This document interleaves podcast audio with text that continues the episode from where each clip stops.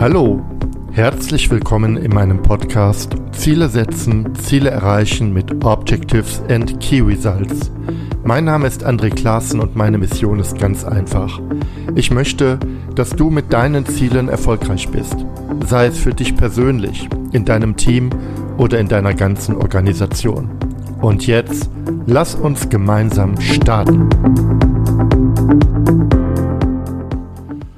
Heute geht es um das Thema Evidence-Based Management. Und ich freue mich, dass ich über dieses Thema mit Lars Richter reden kann.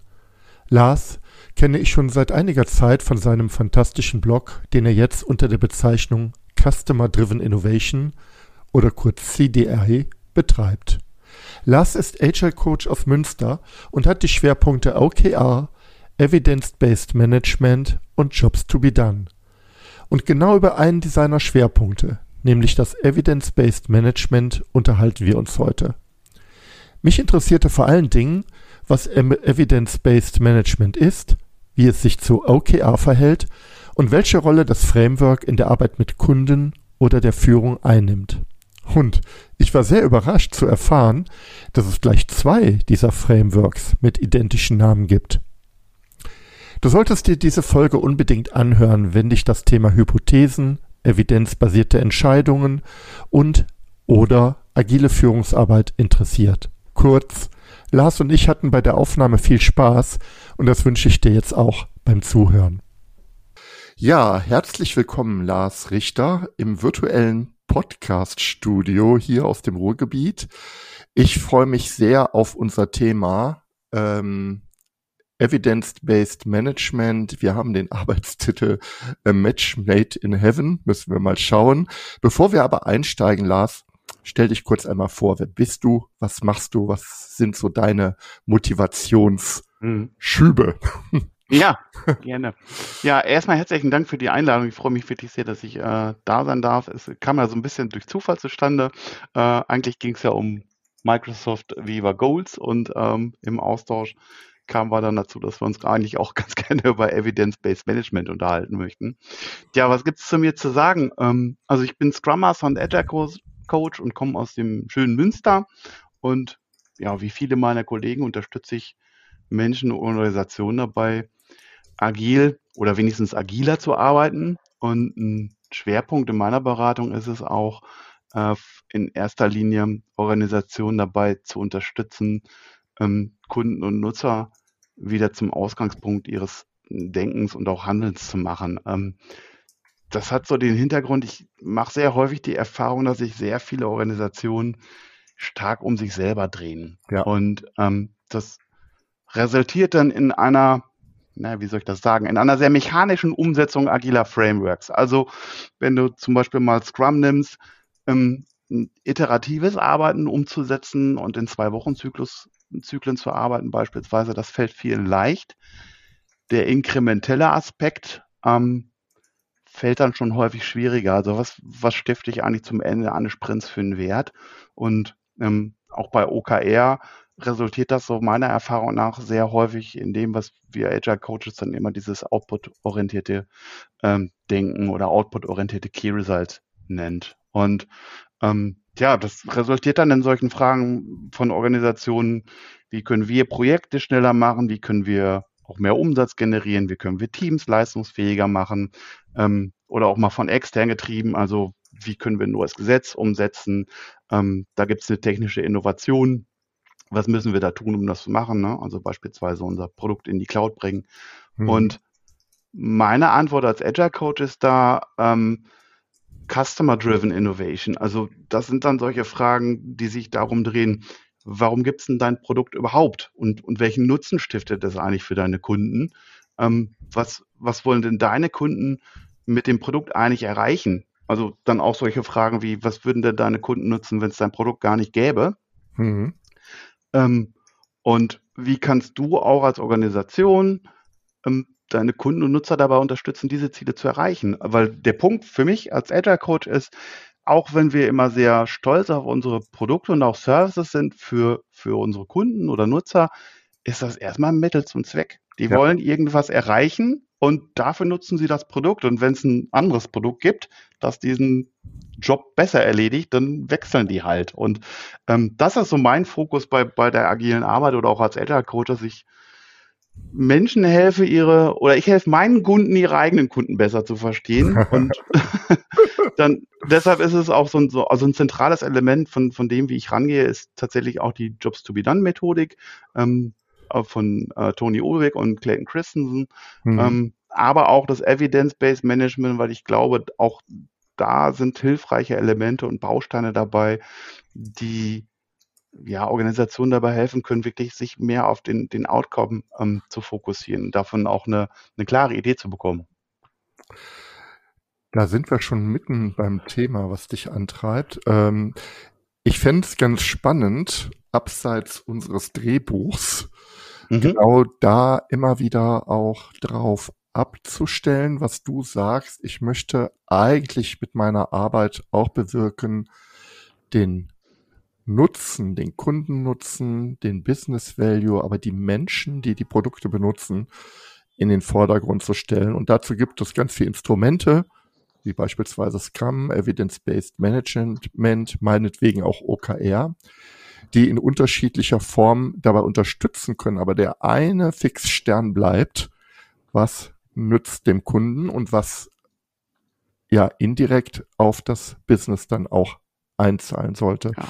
Und mir gefällt auch gut, dass du sagst, diese Lösung, die wir ja alle gerne ziehen, ich ertappe mich ja auch selbst dabei, schneller zu werden, effizienter zu werden, technisch was zu verändern, in der Zusammenarbeit mhm. etwas zu verändern, zu sprinten statt zu planen, sind ja alles erstmal Maßnahmen, bei denen es nicht so super klar ist, hat der, kommt da was beim Kunden an, ja? Kriegt der jetzt ja. äh, ein anderes, besseres Produkt, beziehungsweise noch viel wichtiger, es geht noch nicht mal ums Produkt, es geht ja um die Lösung seiner Probleme. Werden die Probleme besser gelöst oder wird seine Lebenswelt erleichtert? Und diese Distanz, die wir auch vielleicht auch durch Tools und Methoden ausbauen, die hat auch was Gefährliches an sich, weil ich kann Scrum methodisch betrachten als Prozess nehme ich nehme jetzt mal Scrum als Beispiel, OKR gilt mhm. ja genauso, und die Prozesstreue messen, ja, oder ja. ich kann messen, äh, hat sich mein Kunden,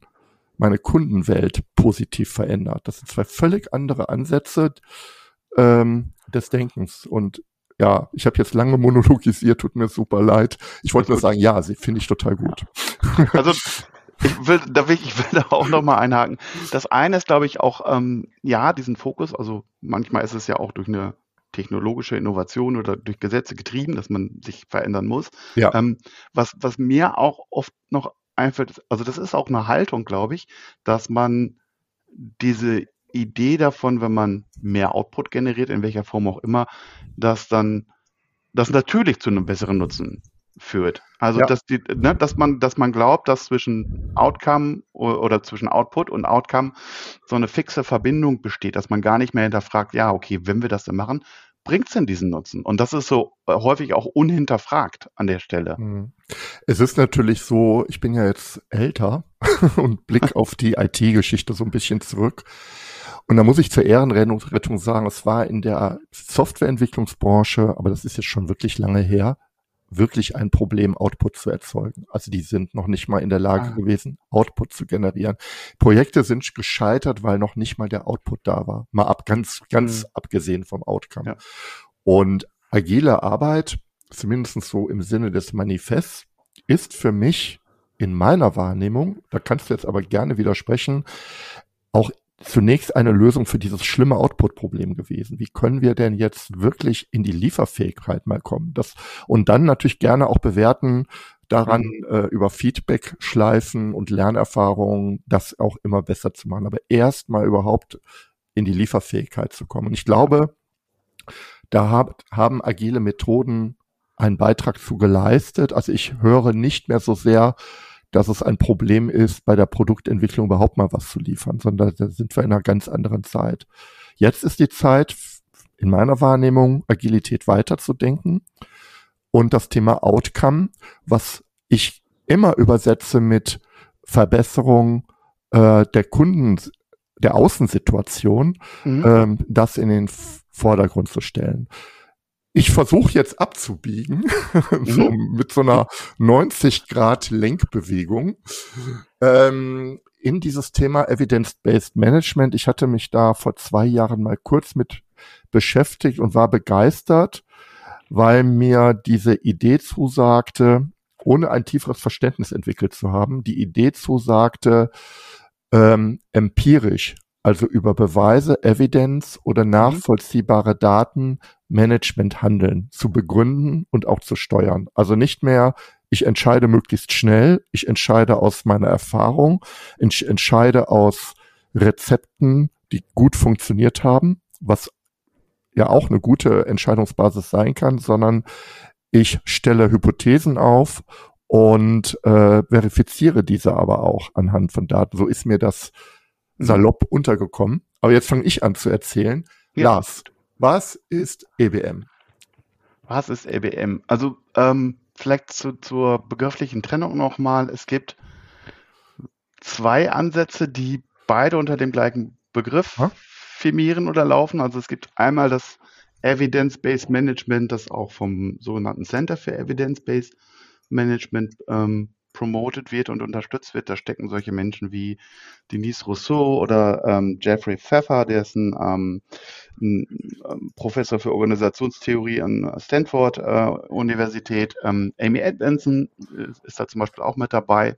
Und diese Art von Evidence-Based Management basiert, also soll auch dabei helfen, gute oder bessere Entscheidungen zu treffen, ähm, fokussiert im Ansatz aber mehr darauf, eine gute Analyse durchzuführen, mhm. bevor man diese Entscheidung trifft. Also da gibt es dann mhm. beispielsweise so vier Bereiche, dass man Anwender und Praktiker fragt zu bestimmten äh, Themen, dass man die wissenschaftliche Literatur zu Rate zieht, Stakeholder befragt und beispielsweise dann im vierten Bereich auch Daten aus der Organisation zu Rate zieht.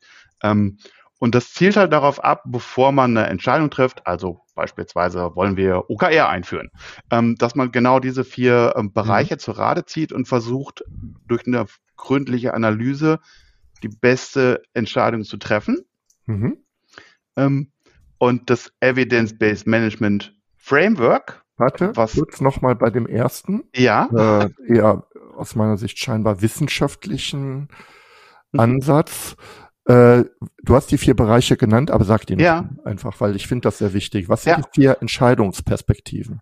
Also einmal würde ich, äh, befragt man äh, Praktika, das heißt, wenn ich jetzt, ich bleibe mal bei OKR, also dass ja. ich gucke, ähm, ich befrage erstmal die Menschen, die OKR schon praktizieren. Also beispielsweise OKR-Master, in einer Organisation, wo OKR schon eingesetzt wird oder dich als Berater für OKR, würde ich dann erstmal fragen. Mhm. Dann, das ist der erste Bereich. Und der zweite Bereich ist, ähm, ich ziehe wissenschaftliche Literatur zu Rate. Also ich mhm. gucke, ähm, gibt es eigentlich Studien, die belegen können, dass wenn eine Organisation OKR einführt oder eingeführt hat, dass mhm. sich Dinge verbessern.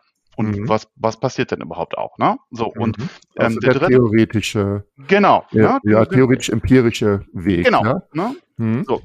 Ich, äh, und äh, der dritte Bereich ist, dass ich Stakeholder befrage. Also alles das, was, was wir auch so aus dem Scrum oder aus dem agilen Arbeiten kennen, was, was Stakeholder ist, ähm, ja. die, die internen Stakeholder, die externen Stakeholder als Kunden beispielsweise, wie nehmen die die Veränderung einer Organisation wahr, wenn die mit OKR arbeiten?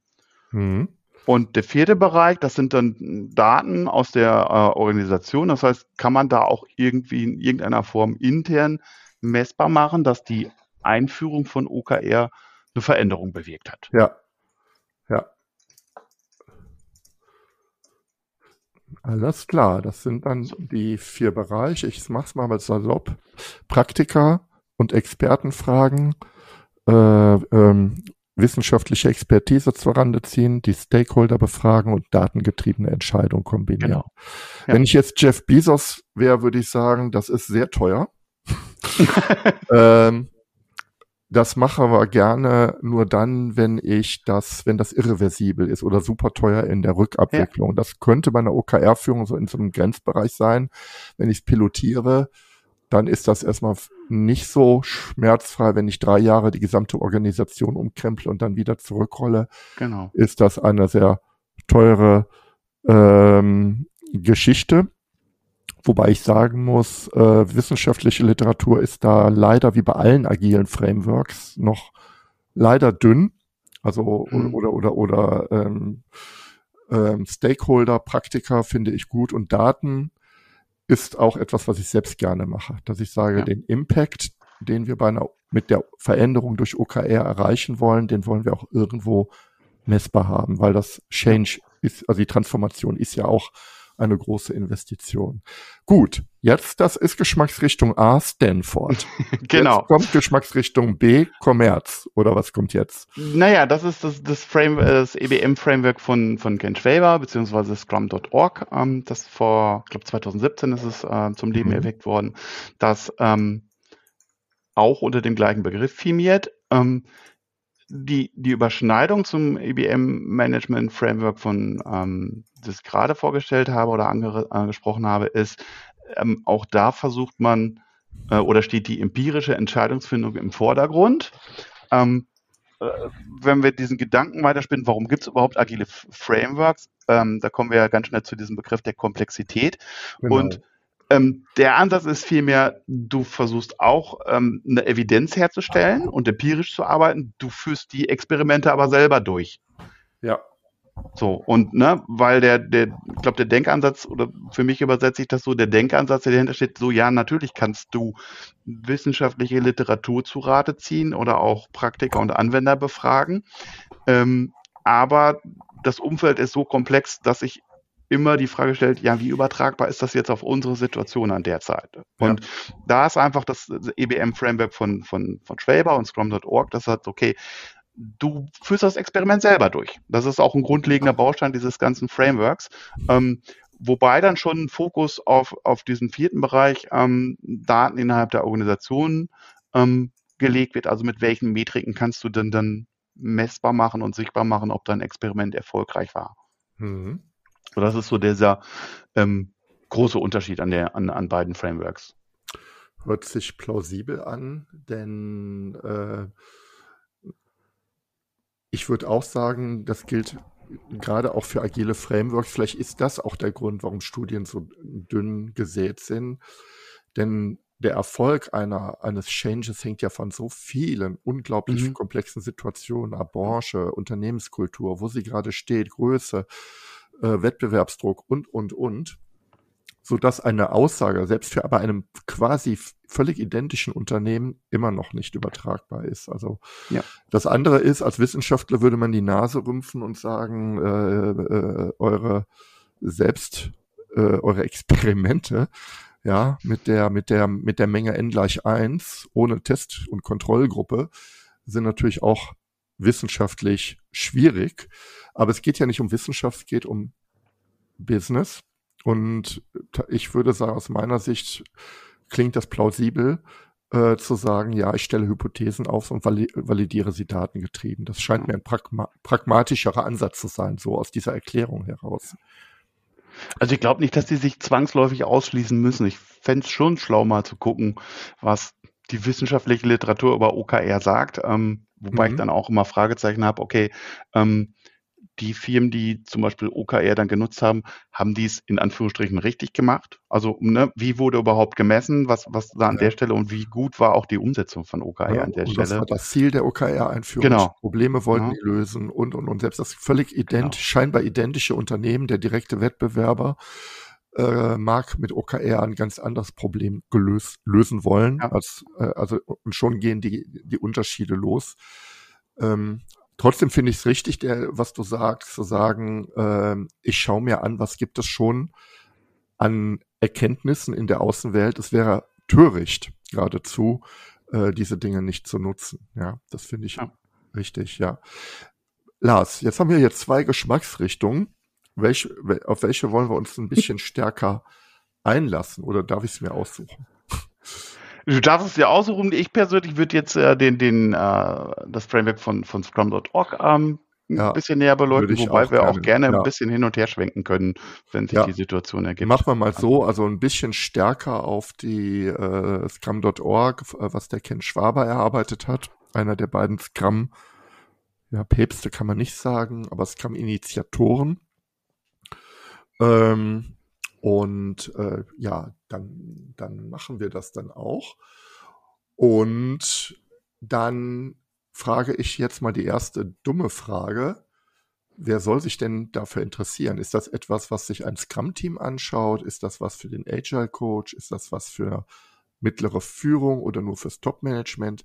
Wer macht denn jetzt EBM eigentlich? Mhm. Ich glaube alle, die du gerade angesprochen hast. ähm, ich glaube, den meisten Nutzen oder ja. so wie ich es häufig auch wahrnehme. Bessere Frage, welches Problem der, löse ich eigentlich mit EBM?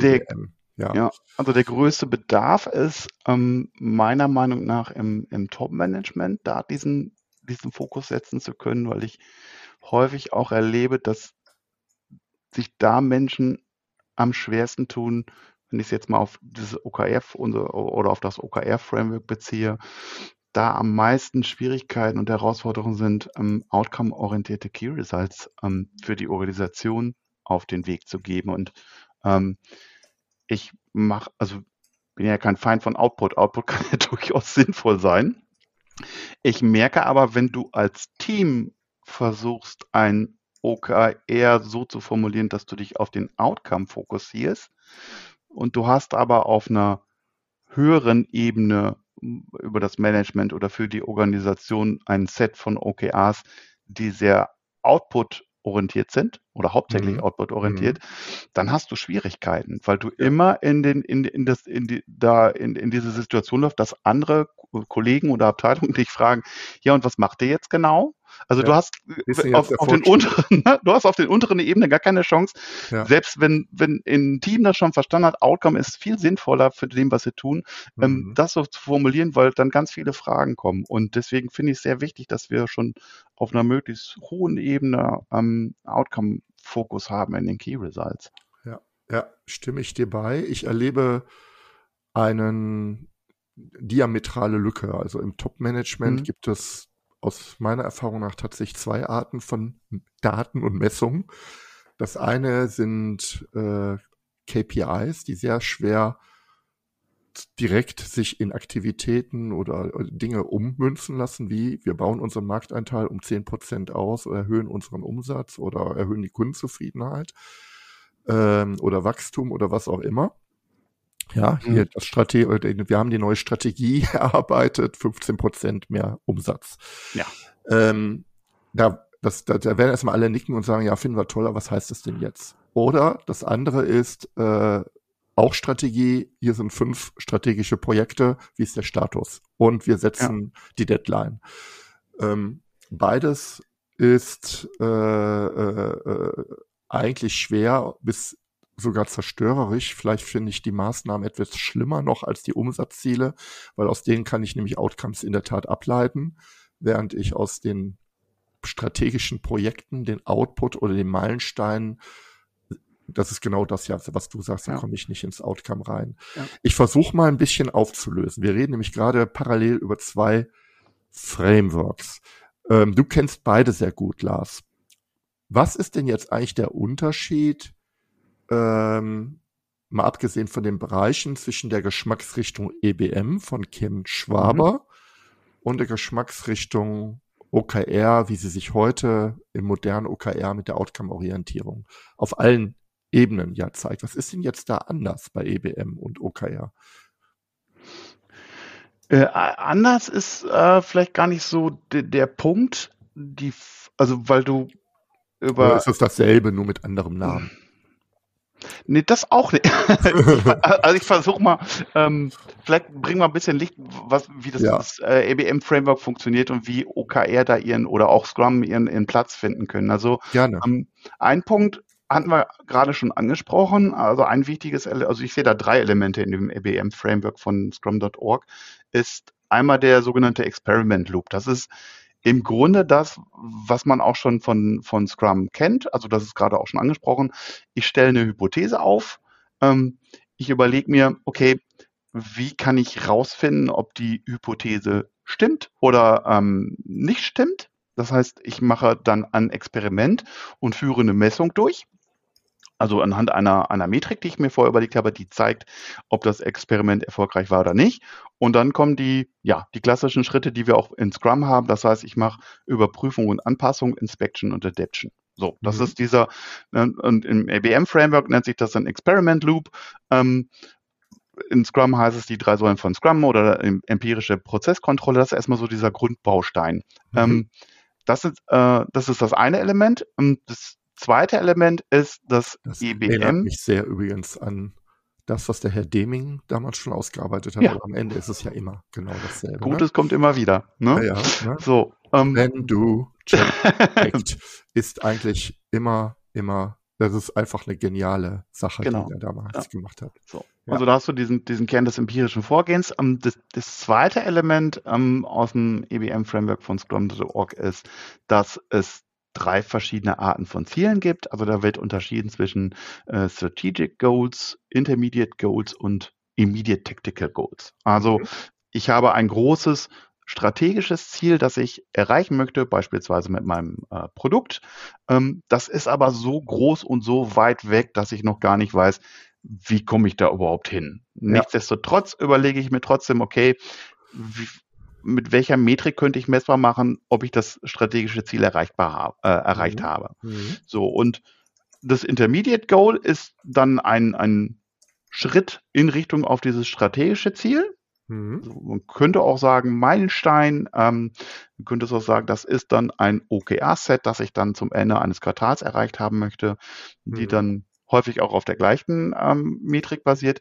Und es gibt noch ein Immediate Tactical Goal, also ein unmittelbares taktisches Ziel, mit dem ich einen ersten Schritt in Richtung Intermediate Goal gehen möchte. Ähm, mhm. wenn man das jetzt mal in Scrum übersetzt, hättest du vielleicht ähm, den Schritt, dass du sagst, das Strategic Goal ist die Produktvision. Mhm.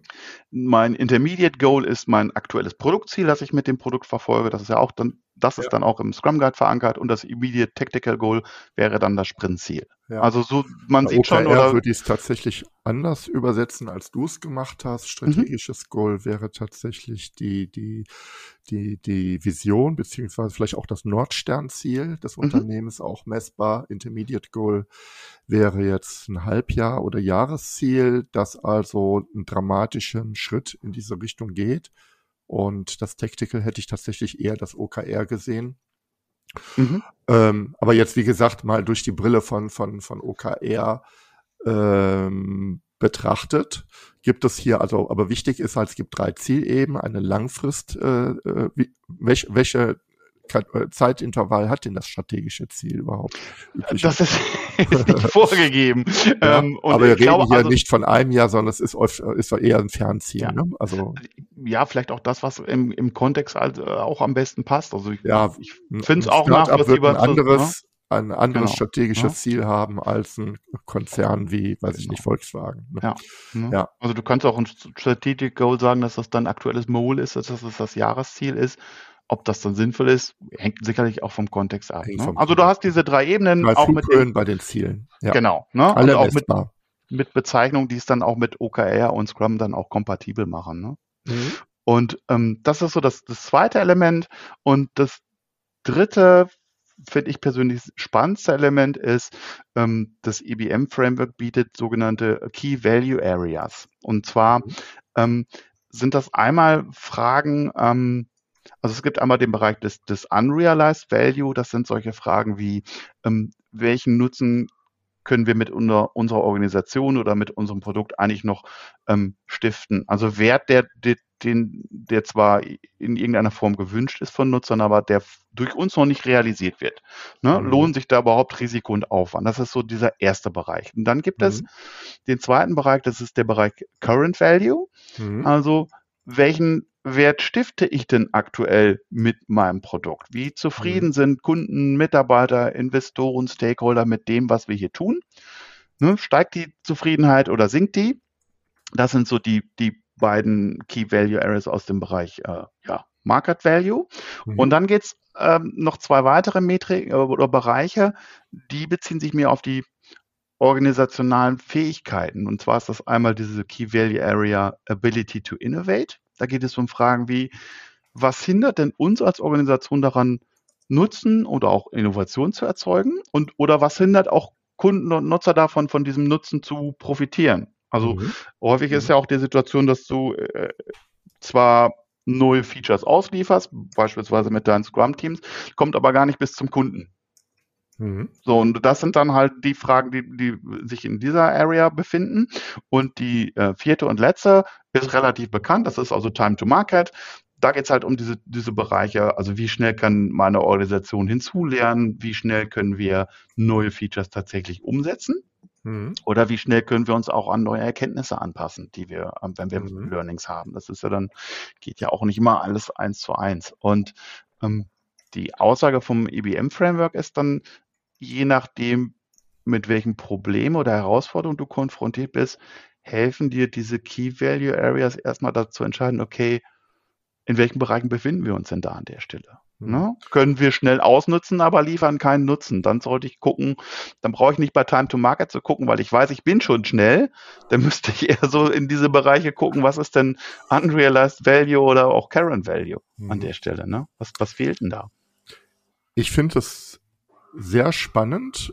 Ähm, ich hatte gerade zuerst, als du anfingst mit den vier Key Value Areas, an die Balance Scorecard gedacht, die ja auch versucht, Perspektiven aufzuspannen. Mhm. Ähm, jetzt aber an eher im, im klassischen Kontext, ja, Finanzen, Ressourcen, Markt und Kunde. Und hier wird das sehr stark auf Wertstiftung ähm, abgestellt. Ich stelle mir das anspruchsvoll vor, insbesondere Kategorie 1, Unrealized Value. Das ist ja, ja. etwas, was ich eher aus dem Bereich Entrepreneurship kenne oder wie, jetzt komme ich gar nicht auf den Begriff.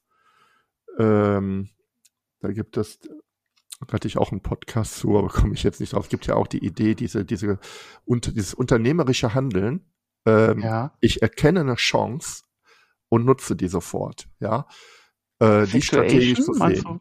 Ich, bitte? Meinst du zufällig Effectuation? Effectuation, genau. Ja. ja. Aber Effectuation geht nicht rein und sagt, ich überlege jetzt mal strategisch, mhm. sondern ich mache das aus der Situation raus. Ich ergreife die Chance des Zufalls. Da mhm. muss ich jetzt an Teams denken, Microsoft Teams und Slack und wie das mhm. entstanden ist. Also am Anfang, vor zehn Jahren, gab es ein putziges Computerspiel, das mir sehr gut gefiel, aber völlig gefloppt ist am Markt. Also sie hatten kein Geschäftsmodell dahinter. Mhm. Aber um das Spielchen zu programmieren, hatten die sich eine eigene Kommunikations-App gebaut, weil es gab am Markt nichts. Also eine ah, Art okay. WhatsApp für ja. Firmen. Und als das Computerspiel gefloppt ist aus den Trümmern dieses Unternehmens, ist Slack entstanden, weil die äh, man gemerkt hat, hey, da fragen uns immer alle nach, was wir da für ein tolles Tool haben für die ja. Kommunikation. Dann haben die Slack gemacht. Das wurde so dermaßen erfolgreich, dass Microsoft, ein Unternehmen, das sehr gut in der Lage ist, ähm, Produkttrends zu erkennen und zu adaptieren, hat gesagt, das ist die Zukunft der Kollaboration, das bauen mhm. wir nach. Und aus des Teams entstanden und Teams geht ja jetzt ganz viele Schritte weiter. Ja. Was ich nur sagen will, all das wirkt für mich in der Retrospektive nicht strategisch, sondern eher, da, da spielte der Zufall eine große Rolle. Ne? Ja. Ich finde es aber trotzdem spannend zu sagen, anhand solcher Geschichten, was haben wir denn an Perlen da oder an Ideen, äh, die mhm. bei, immer, die bei uns rumschlummern und was könnten wir da für ein Geschäft machen? Also würde ich das jetzt verstehen. Ja, ja? Also, das spricht ja nichts dagegen, Dinge zu tun und dann zufällig rauszufinden, dass irgendwo ein, ein Bedarf oder ein Nutzen da ist. Auch ganz im Gegenteil. Ja. Also, ähm, so wie du das Beispiel schilderst, ähm, kann ich übrigens noch nicht. Vielen Dank erstmal dafür. Ähm, fand Schöne ich sehr spannend. Das Spiel war ähm, übrigens sehr, sehr schön. Es ist ein, echt ein Jammer, dass das gefloppt ist. Ja. War jetzt kein, kein, kein 3D-Action-Spiel. Das war so eine Art friedliches Spiel des Zusammenkommens, also mhm. auch was Kollaboratives, ja. was wir heute so bei Tools wie Gether sehen, so in dieser virtuellen Team zusammen, also virtuelle Konferenzen, da erleben wir das wieder so ein bisschen. Ne? Mhm. Also 2D-Pixelmännchen erleben eine ja. Welt und arbeiten zusammen. Es gibt nichts Böses in dieser Welt. Fand ja. ich ganz nett. Also ich musste gerade dran denken, als du das geschildert hast, das Beispiel, ähm, diese Erkenntnis, dass da ein, ein, ein Job to be done irgendwo dahinter steckt, dass es irgendetwas tut. Ähm, das zu erkennen, ist natürlich dann auch eine, eine wirklich gute Leistung, dann auch, ja. das auch herauszufinden, dass da ein Bedarf da ist. Aber die mussten ja. durch die Insolvenz gehen, um diesen Mut zu haben, Slack zu machen. Also das, ja. ist, das ist das Interessante dabei. Die waren, Spannend. weil die, die hatten, die haben gemerkt, das Ding hebt nicht ab. Es gab, fand Interesse, alle waren voll des Lobes, aber es gab kein Geld. Mhm. Und die unternehmerische Entscheidung zu sagen, so, äh, wir machen, wir bauen das Business komplett um, die ist erst gelungen mit der Insolvenz. Also aus den mhm. Trümmern der Insolvenzmasse wurde das Tool Slack entwickelt. Ja. Und äh, das erlebe ich halt bei vielen Unternehmen, dass die diese Chancen, weil das Bestandsgeschäft ist so brutal und stark, der Current. Value. Mhm. Und ich habe die Befürchtung, wenn ich Management auf diese vier Punkte sehen, dann werden die zu allen Punkten sagen, super, super. Aber Time to Market ist super, super wichtig. Da sind wir viel zu langsam. Wir, ja. wir, lernen nicht schnell genug, wir sind zu langsam. Da, das sind uns, da gehen wir rein. Und Current Value. Auf keinen Fall darf das Bestandsgeschäft irgendwie gefährdet sein, weil da, das ist unsere Geldkuh. Und diese Unrealized Value, das ist ja der Korridor des Neuen, des Unbekannten. Ne? Ähm, mhm. Den glaube ich, der ist schwer zu erschließen. Aber das wäre jetzt, ist jetzt ein Vorurteil, dass ich dir einfach so an den Kopf werfe. Ne?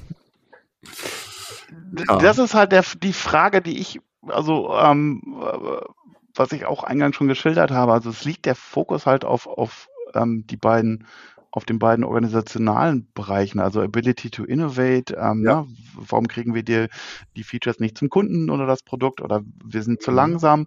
Ähm, ich glaube, gerade bei den, bei den Metriken, auch die im Current Value sind, also da geht es um solche Dinge wie eine Beispielmetrik wäre zum Beispiel ein Customer Usage Index, dass ich ja. messe, wie viel oder wie häufig wird eigentlich ein Feature, das ich jetzt im Produkt habe, überhaupt genutzt. Nutzungsintensität, sage ich genau, aus der ne? Beamtensprache. so, ähm, ja, ja. Und, und da sieht man halt auch sehr häufig, ähm, wenn man mal anfängt, sich gerade auch mit diesem Bereich zu beschäftigen, dass es, dass ein Produkt ganz viele Features hat, die Kunden überhaupt nicht nutzen. Ja. Und dass wir, ähm, ich will jetzt nicht sagen, dass, dass Firmen immer nur Müll produzieren, aber es ist sehr viel Overhead, der sehr viel Aufwand bedeutet in der Wartung, in der Weiterentwicklung. Ja. Die, das macht ein Softwareprodukt auch komplexer äh, und umfangreicher. Und tatsächlich ist es etwas, was gar nicht viel Wert oder Nutzen für Kunden stiftet. Und dann ist auch eine Entscheidung, okay, dann lassen wir es vielleicht einfach weg, um ja, ähm, die richtigen Dinge zu tun. Ne? Interessante ne? Beispiele. Es gibt Unternehmen, die das nicht tun, das weglassen und sehr erfolgreich sind. Und es gibt Unternehmen, die das extrem tun und sehr erfolgreich sind. Also bei dem Beispiel Feature-Überladenheit denke ich ja ganz gerne an Office. Also es mhm. gibt auch Studien, die sagen, dass von Microsoft Word nur fünf Prozent der Features eigentlich intensiv genutzt werden. Zum Beispiel. Aber ja. jeder nutzt einen anderen Set der Features. Das ist das Problem. Ja, das heißt also, was für den einen völlig unerheblich ist, die Formatvorlage beispielsweise, ist für den anderen super wichtig.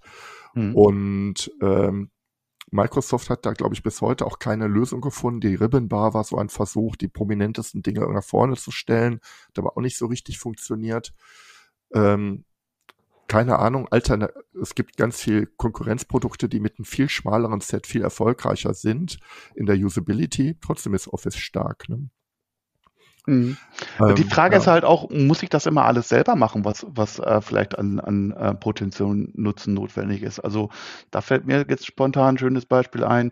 Ähm, ganz viele ähm, Ticketsysteme, mit denen du halt dann Scrum oder Kanban-Prozess abbildest, ähm, und auch ähm, Retro-Tools habe ich schon gesehen, die bauen jetzt alle ihr eigenes digitales Whiteboard. Ja, alle so, das und das ist so, ja, aber also es, es wird ja auch genutzt und es ist ja auch hilfreich. Die Frage ist ja nur für mich immer, stellt sich dann, ähm, muss ich das dann selber machen? Weil es gibt jetzt mit, ähm, also die drei großen sind für mich Miro, Mural mhm. und, und Concept Board im deutschen Bereich ähm, mit dem Fokus auf, auf DSGVO. Die Frage ist, äh, bin ich da nicht eigentlich schlauer unterwegs, wenn ich versuche, diese drei Tools in mein Programm oder meine Software zu integrieren? Oder muss ich jetzt ähm, selber ein Whiteboard entwerfen? Und ist ja. das irgendwann mal so gut wie, wie die drei anderen, die ich gerade genannt habe? Und da, ich habe da häufig die Antwort nein. Es hängt davon ab, was ja. du für eine Produktstrategie hast. Ne? Also äh, ein Unternehmen wie Microsoft wird die Hölle tun und Miro optimal unterstützen, mhm. sondern die werden das zu Beginn notdürftig integrieren über eingebettetes HTML oder wie auch immer und dann ganz schnell versuchen, ein eigenes Whiteboard zu machen, wohl wissend, dass das zehn Jahre lang schlechter ist als Miro. Das, ähm, aber es hat halt andere Benefits in der Integration. Also hast du ein Geschäftsmodell des geschlossenen Ökosystems. Mhm. Apple ist ja auch ein wunderbares Beispiel, haben übrigens auch ein Whiteboard jetzt gemacht. Ähm, äh, ist auch gut, ne? Äh, funktioniert aber nur in, unter iOS und macOS.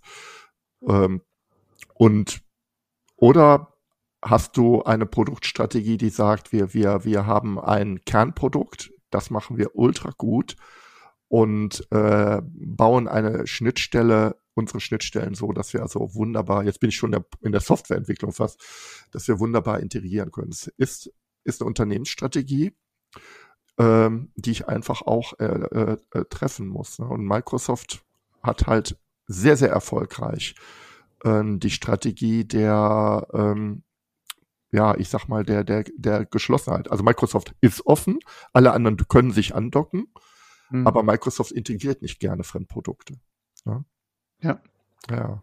Auch das und, nötige Kleingeld dann, um so ein Tool dann selber und die zu haben die Entwicklermasse äh, nicht immer, also es ist auch oft schiefgegangen. Bei der Browserentwicklung ist es in mehreren Anlaufen komplett schiefgegangen. Am Ende haben sie Open Source als Grundlage nehmen müssen. Aber die Idee ist eher, ich kaufe den Wettbewerber auf und integriere den oder wenn ich das nicht kann, baue ich halt ein Substitut. Mhm. Ja. Und die sind halt auch erfolgreich damit. Aber es geht nur mit Masse. Die meisten Unternehmen werden, glaube ich, besser beraten, das zu tun, was du sagst. Was ist der Kern? Was ist unser Kernnutzen?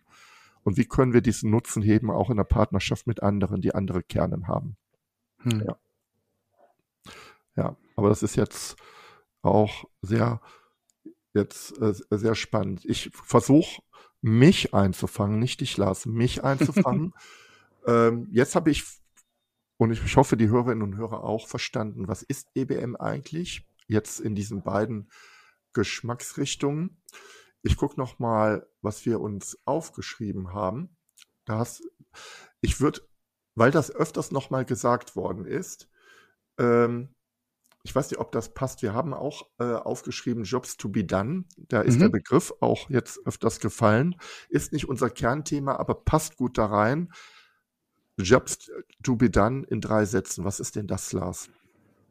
Ähm, drei, das ist aber jetzt eine Herausforderung. Ähm, ja, ich, ich hatte es, glaube ich, schon mal ähm, äh, gerade äh, gesagt. Also, die Jobs to be done ist das, was ein Kunde erledigen möchte mit, mhm. mit Hilfe eines Produktes oder Service. Da steckt ja was dahinter. Also salopp gesagt könnte man auch sagen, Kunden kaufen Produkte nicht, weil das Produkt so geil ist, auch wenn ja. wir als, als Hersteller super stolz drauf sind, sondern das Produkt macht halt was für mich. Ja, so. In und meinem Arbeitskontext. Genau. So. Mhm. Und ähm, wenn ich mich darauf fokussiere, was, was Kunden eigentlich erreichen möchten, welchen, welchen Job sie erledigen möchten, mhm. ähm, habe ich die Möglichkeit, innovativer zu denken, statt nur zu überlegen, okay, welches neue Feature könnte ich denn irgendwie rausbringen? Das heißt, meine, meine Kunden oder Nutzer, die wollen irgendwo einen, einen Fortschritt machen. Und ähm, das kann, äh, man kann da auch trennen zwischen funktionalen, sozialen und emotionalen Jobs to be done. Also, ne, mhm. dass ich irgendwie ein bestimmtes Gefühl haben will oder dass ich von anderen bewundert werden möchte. Das wäre dann zum Beispiel ein Beispiel für einen sozialen Job to be done. Hm. Und wenn ich. Ich möchte auch erfolgreich sein, vielleicht. Beispiel, ne? ja. Und ähm, diesen Job to be done versuchen Menschen dann mit Hilfe von einem Produkt oder bestimmten Feature von einem Produkt zu erledigen. Und die Frage ist äh, dann, was ist dieser Job to be done? Was steckt dahinter? Also es kann was ganz Simples sein wie Musik hören beispielsweise. Hm. Ähm, und ähm, da gibt es ja dann mehrere Antworten drauf. Du kannst irgendwie LPs hören, du kannst Kassetten nutzen, du kannst das auf die Festplatte hören, du kannst eine CD kaufen ähm, oder du nutzt halt einen Streaming-Anbieter wie Spotify oder Deezer. Und die Frage ist ja halt, ähm, die, die, äh, weshalb ich Jobs to be done so wertvoll ist, in welchem Kontext findet dieser Job to be done statt? Das ist häufig was, was nicht so beachtet wird. Also ähm, in welcher Situation befindet sich ein Nutzer oder ein Mensch, wenn er diesen Job erledigen will. Und je nachdem, wie sich dieser Kontext halt auch ändert, ähm, hat das bestimmte Anforderungen. Und was auch noch dazu kommt, ist, wenn ich entdecke, dass ein Produkt, also wir haben immer einen starken Fokus auf diese funktionalen Jobs to be done. Ja, richtig. Ähm, also ich bleibe mal bei diesem Beispiel Musik hören. Da könnte auch ein emotionaler Job hinterstecken, wie ich möchte in meiner Jugendzeit schwelgen ja. oder mich an irgendwas zurückerinnern, ein emotionales Gefühl erleben. So. Und dann bin ich plötzlich in, konkurriere ich mit ganz anderen Produkten oder Märkten. Also ich, mhm. ich kann das erreichen, indem ich eine LP höre, das wäre jetzt meine Generation. Ne? Ich höre Schallplatte.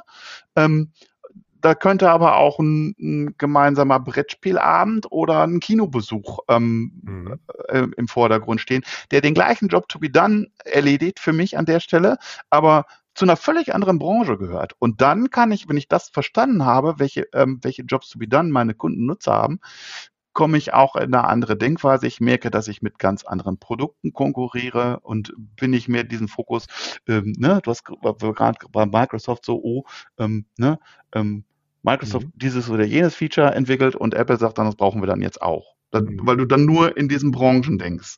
Ja, du denkst nur. Also ganz herzlichen Dank. Ich gucke gerade mit großer Sorge auf meine Uhr, die in, weil ich habe tatsächlich einen Anschlusstermin. Ähm, trotzdem hätte ich gerne noch zwei Punkte gelöst. Den mhm. einen löse ich nochmal auf, den hast du auch selbst gesagt. Frag dich ganz, ganz kurz zu dem anderen und dann müssen wir tatsächlich auch mhm. Schluss machen. Äh, Match in Heaven hatten wir gesagt, weil ich komme wieder zurück auf das Evidence-Based Management und das hast du auch schon beantwortet. Ist ein Match in Heaven mit Frameworks wie OKR, aber auch mit Scrum weil ich nämlich diese strategischen Ebenen mit übereinander bringe. Ne? Also durch diese vier mhm. Zielebenen genau. kann, habe ich erstmal ein, ein Gerüst für die Ebenen, für die Fragen der, der Key Values. Für diese Perspektiven stelle ich die richtigen Fragen und kann die dann umsetzen, beispielsweise auch mit einem Framework wie OKR, um dann konkrete, um die Ziele zu konkretisieren. Genau. Ja. Und dann auch diesen Evidence Loop zu fahren. Ähm, das ist der Match in Heaven. Das heißt also, wir haben gar keinen Widerspruch, sondern es gibt wunderbare Möglichkeiten der Symbiose. Muss ich nicht machen, kann ich aber machen. Jetzt die Frage, falls jemand ja Interesse hat an dem Thema Evidence-Based Management und sagt, ich möchte das eigentlich machen, ich möchte es vielleicht sogar auch, ich möchte mich vielleicht sogar auch da drin mal ausbilden lassen. Ja. Wir reden ja gerade über die scum.org. Was wo, wo, wo erfahre ich denn was über das Framework? In welcher Ausbildung? Ähm, ja, da gibt es diverse Quellen. Ähm, gerade, ich hatte gerade schon gesagt, ähm, den, den Center for Evidence-Based Management, ähm, wenn man sich für diesen mhm. analytisch getriebenen Ansatz interessiert, da gibt es tatsächlich auch ein sehr lesenswertes Buch ähm, dazu ähm, und einen kompletten Online-Kurs, wo man ähm, die einzelnen vier Bereiche und Schritte, die man da durchlaufen sollte, ähm, auch wirklich praktisch erlernen kann. Kann ich äh, nur empfehlen. Ja, da gerne die Links, das würde ich gerne verlinken. Ja, gebe ich, dir, gebe ich dir gerne im Nachhinein. Ähm, was das äh, Framework von Scrum.org angeht, findet man da natürlich ein, äh, ähm, auf Scrum.org äh, jede Menge Quellen dazu. Es gibt, ähm, da werden dann auch Schulungen dazu angeboten. Es gibt ähm, einen IBM Guide, parallel also auch zum Scrum Guide. Ähm, Aha ja, den können wir dann, also, dann auch verlinken. Das genau. Ich dann ne? Also, man kann sich dann da auch ähm, zertifizieren lassen, wenn man möchte. Es läuft unter äh, Agile Leadership. Äh, wer möchte, kann auch gerne auf meiner Homepage ähm, da näher einsteigen. Also ich habe so einen Basisartikel ähm, zu Evidence-Based Management. Jeden Fall. Und dazu äh, werfe ich direkt mal rein. Äh, die Homepage von Lars ist extrem informativ. Äh. Eine Wissensquelle. Das sage ich jetzt wirklich äh, in das ist kein Kompliment, das ist ein Fakt. Eine Wissensquelle für jeden, der sich nicht nur für agile Themen, sondern genau für dieses Thema, was du ja gesagt hast, interessiert, nämlich Kunden, Marktstrategien, Jobs to be done, blauer Ozean, all diese Dinge habe ich nämlich mir auch bei dir angelesen. Also werde ich auf jeden Fall auch verlinken. Gut, dass wir einen Podcast machen. Ich mir laufe gerade, glaube ich, ganz also an. Vielen Dank für die Blumen. Sein, weil du gibst dir echt viel Mühe und das ja. sind echt hochwert, das sind hochwertige Beiträge. Also um einen Einstieg in die Themen zu bekommen, äh, mache ich hier nochmal eine kurze Werbung für dich, Lars. So, jetzt weiter. also, ja. Agile Leadership war das bei der Scrum. Genau, Agile Leadership. Ähm, es, gibt, es gibt auch eine ganze Menge Podcasts ähm, zu dem Thema, ähm, neben dem, den wir jetzt gerade aufnehmen, ähm, wo man sich nochmal einhören kann. Ähm, genau, und dann ja, kann man sich weiter vorarbeiten, glaube ich, aus den Quellen, die ich da gerade jetzt genannt habe. Ich glaube, da ist man schon mal erstmal ganz gut bedient. Also ähm, ich habe die Zertifizierung gemacht für zu EBM. Aha, aha. und? Hat sich das gelohnt?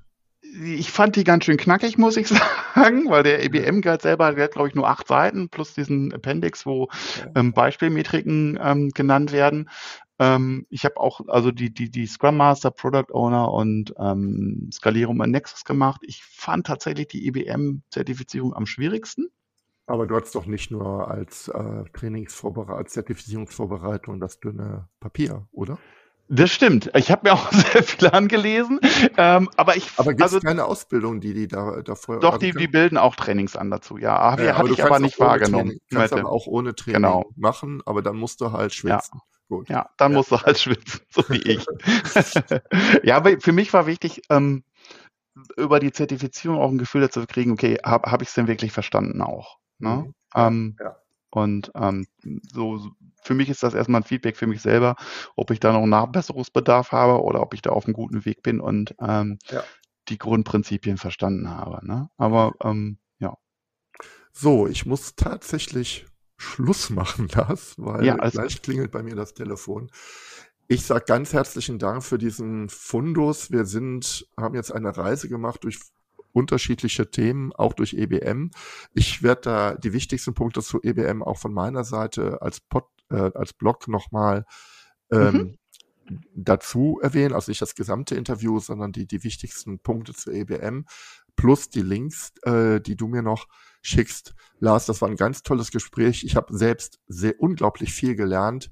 Ganz herzlichen Dank und ich freue mich auf ein Wiedersehen im Real Life oder vielleicht mal zu weiteren Podcasts, weil du hast ja noch ganz viele andere Themen. Gerne. Wunderbar Meinetwegen auch zu Jobs to be done. ja, Jobs to be done äh, wäre schon der nächste Thema. Ich glaube, ich mache da schon mal einen Termin. okay. Alles klar. Vielen Bis lieben dahin. Dank. Danke dir. Tschüss. Tschüss. Danke, dass du mir zugehört hast. Und wenn du jetzt Interesse an weiteren Impulsen zum Zielsystem Objectives in Key Results hast, dann gehe jetzt direkt auf meine Webseite andreklassen.de. Registriere dich dort für meine OKR-Impulse. Als kleines Dankeschön erhältst du meine Checkliste für Objectives in Key Results zum Ausdrucken. Über eine Bewertung dieses Podcasts auf iTunes würde ich mich besonders freuen. Damit hilfst du nicht nur mir, sondern allen anderen Hörern auch, die Inhalte dieses Podcasts noch viel besser zu machen. Und jetzt wünsche ich dir ganz viel Erfolg bei der Umsetzung deiner Ziele.